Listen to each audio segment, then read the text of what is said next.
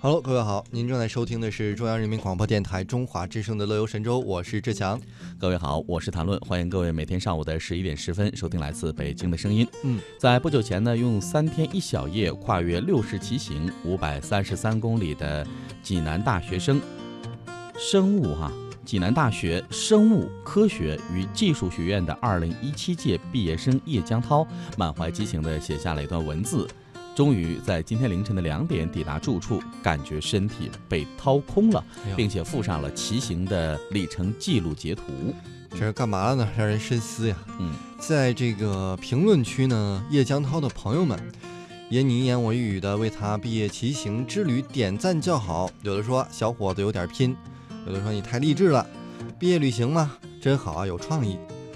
这个叶江涛呢是福建龙岩人，毕业之后打算回家乡工作。大学的四年下来呢，在最后的一学期得到了厦门一家公司的工取录取工作录取通知书，心里的一块大石头也算是落下了。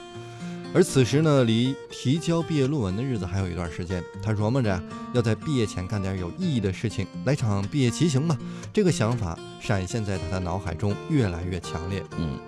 那叶江涛把这个想法告诉了舍友周本高，凭借着他的三寸不烂之舌啊，他成功的将他的同学周本高拉入所谓的坑中。那本来想沿着这个川藏线骑行，但是时间不够用，而且费用也太高了，于是他舍弃了这条骑行的线路。同学周本高老家是威海的，那他说我也喜欢海边，于是就查阅了一些相关骑行的线路和经验，愉快地决定将骑行的线路定为从济南到威海。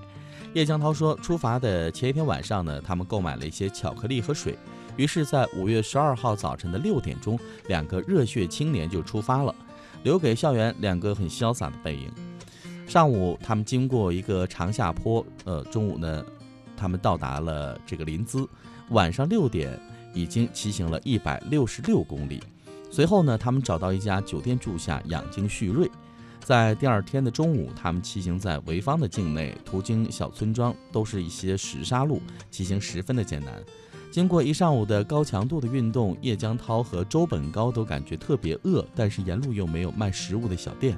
于是就拿自己准备好的面包来充饥。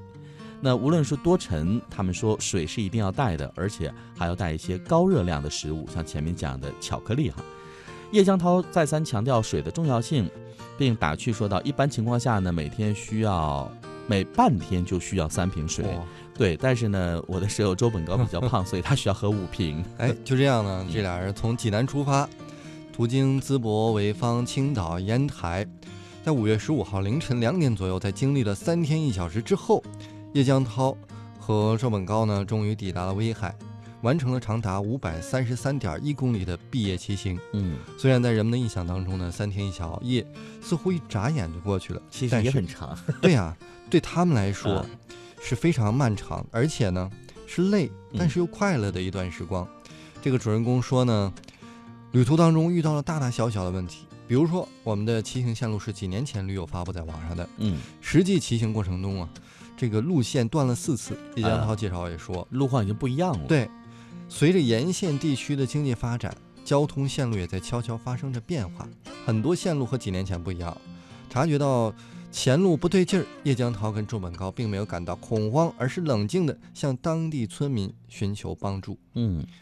那经过在青岛平度时呢，一辆大货车从他们的身边呼啸而过，有一些铝合金的碎片哟掉落在地上。然后当时呢，他们还在碎碎念说路上的这个碎片很容易把轮胎扎破哈，千万不要遇上。哎，没想到话音刚落，自己的自行车轮胎就爆掉了。叶江涛很无奈地说：“幸运的是，他们刚好骑到镇上，然后呢，有一个可以去修自行车的地方，嗯于是就把车修上了。还挺危真险。对，他说真的，骑行的那几天，这天真的很热，尤其到中午的时候，太阳暴晒啊。长途野外、长途骑行的时候呢，你需要一个很好的身体状况，所以他和大家分享了几点骑行的经验。他说呢，首先身体如果不舒服的话，不管是哪里啊，马上要停下来。还有呢，就是原本计划往返都骑行，但是由于返程大多都是上坡，不太好走，加上体力欠缺，所以选择坐火车回到济南。所以你看这个路线很重要。他们去的时候为什么这样快啊？刚才我还很好奇，嗯说这一天他们就走了一百多公里，原来他们在 去程的时候这个下坡比较多，对，呃，速度和体力可能就还相对比较节省一点哈。呃，其实说到这个骑行啊，呃，我给各位的建议，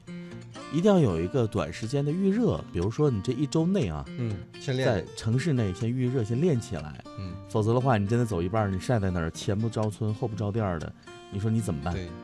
而且还是有一定危险的。啊嗯还好他们放弃了刚才那个川藏线。嗯，有一个电影叫《转山》，嗯，你就会有一个镜头，就是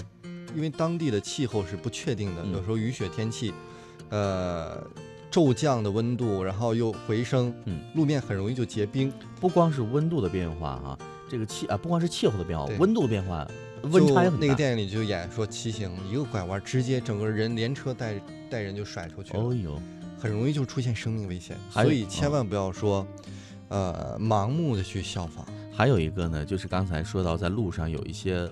大型的货运车辆哈、嗯，那这个有可能也会成为一些杀手在上面，有一些隐患在里面。开车都绕着它了。对，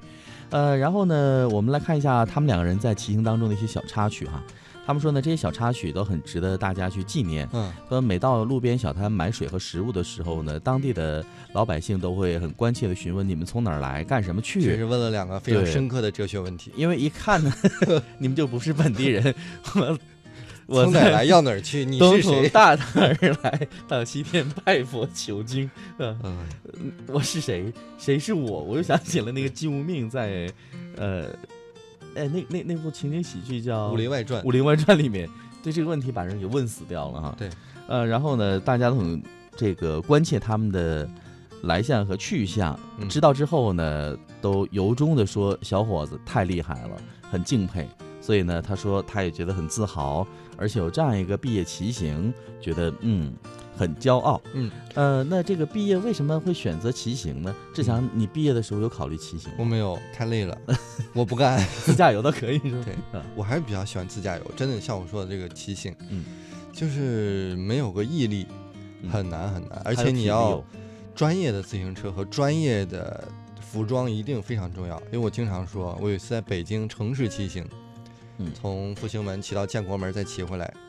大胯快点没 给我磨漏你了，上次说过这个，千万原以为好像是一段很千万短不要的是路，对，你想我这骑才多短，没北京还没出呢，嗯哼，就就是这样 了，呃呃，复兴门到建国门是吧？对，再骑回来，再骑回来啊，这也我挺觉远得，的呃我觉得热按热身的状态来说，你这个量已经挺大了，啊，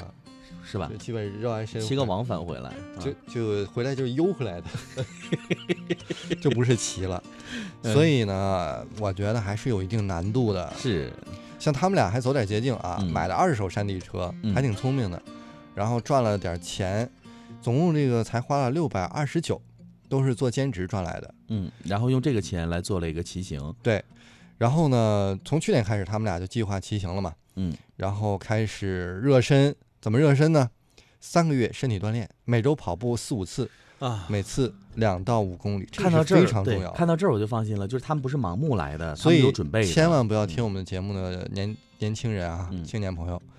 盲目效仿一定会死得很惨。而且千万你看，这是很大距离的骑行。我前段时间看到一条新闻，也是因为这个毕业季嘛，不要嗯高考完之后呢，有一位女同学是哪个省份的我不记得了啊，嗯，她就觉得自己太胖了，想要在这样一个呃高考之后呢，等上大学的时候有个好的精神状态和精神面貌，要瘦身，然后她就去骑这个动感单车，在健嗯身房。量就过大了，结果回到家之后发现开始尿血了，便血了。也对，然后到医院检查的时候，急性肾衰运动量过大，过大，所以就这是很危险的事情。不要以为说是，哎呀，我就动一动嘛，这个动一动要循序渐进，而且要有专业的健身老师在身边做指导。说的我都害怕了。真的不能这个哪天我们可以做一期节目，乱就来健身表健身房恐怖事件，一二三有有有很恐怖，有那种视频，就是嗯男生会喜欢玩器械，啊，我看到那个视器频械好痛的，一味的追求重量的话对，就会有，就不只是尿血这么简单了。我我看的那个真的是很惊悚，就是在这个举那个举重器嘛，嗯，躺在那个案板，就是 不是案板，长凳上。然后呢，那个重量和他的这胳膊的重量是不匹配的，啊，然后就看那下来之后，胳膊直接就对，还有大还有腿呢，腿都能直接就就就就断掉了，就断掉了对对对对，所以就直接就哎变形呀了。嗯不行了，说的好瘆得慌。 好吧，那今天开展和大家说了关于骑行的事儿哈。哎那如果各位也有这样一个骑行想法的话呢，你一定要从长计议，好好计划。像我们刚才提到了这两位同学一样，之前做很好的热身攻略，同时呢，还有就是嗯路线的规划，实时进行一个更改哈。